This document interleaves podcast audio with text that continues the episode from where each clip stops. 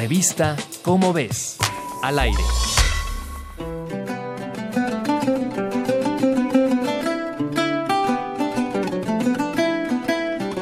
Todos alguna vez hemos sentido curiosidad por conocer a nuestros ancestros.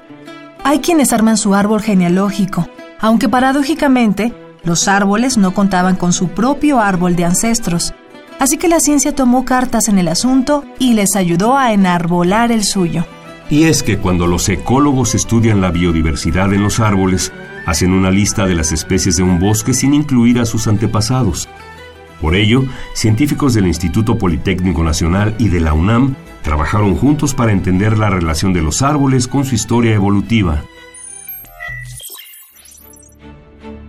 La investigación incluyó árboles del pasado para entender qué tan cercanos eran unos bosques de otros. Los investigadores tomaron más de un millón de muestras de 15.000 especies distintas en 400 zonas tropicales, todo para hacer una comparación más detallada de los bosques alrededor del mundo.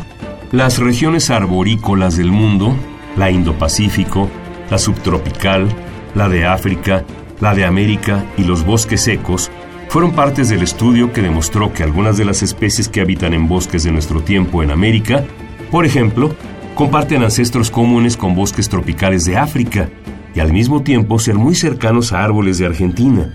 Los investigadores suponen que el bosque subtropical de nuestro tiempo es remanente de extensos bosques que cubrieron América, Europa y Asia hace millones de años y que por cambios de clima desaparecieron, pero quienes lograron sobrevivir formaron islas rodeadas de otra vegetación. No cabe duda, la naturaleza nunca deja de sorprendernos.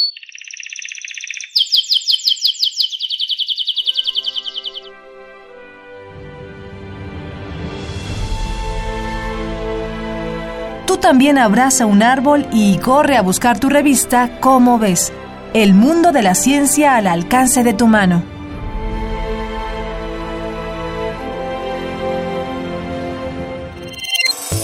Revista Cómo ves, al aire.